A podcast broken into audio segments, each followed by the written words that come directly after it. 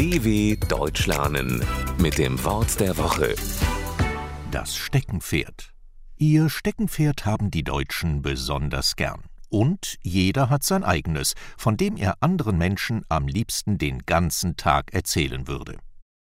Immer seltener sieht man Kinder mit einem Steckenpferd spielen. Das ist ein Stock mit einem Pferdekopf. Mit den Händen am Kopf und dem Stock unter dem Hintern kann man so auf den eigenen Beinen durch die Gegend hüpfen und sich wie ein richtiger Reiter fühlen.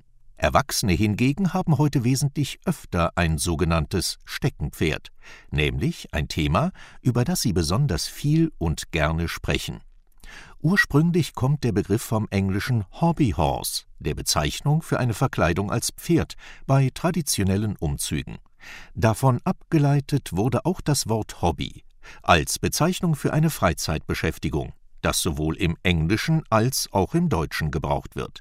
Wer also viel über sein Lieblingsthema oder sein Hobby redet, der reitet auf seinem Steckenpferd regelrecht herum dw.com/wort der Woche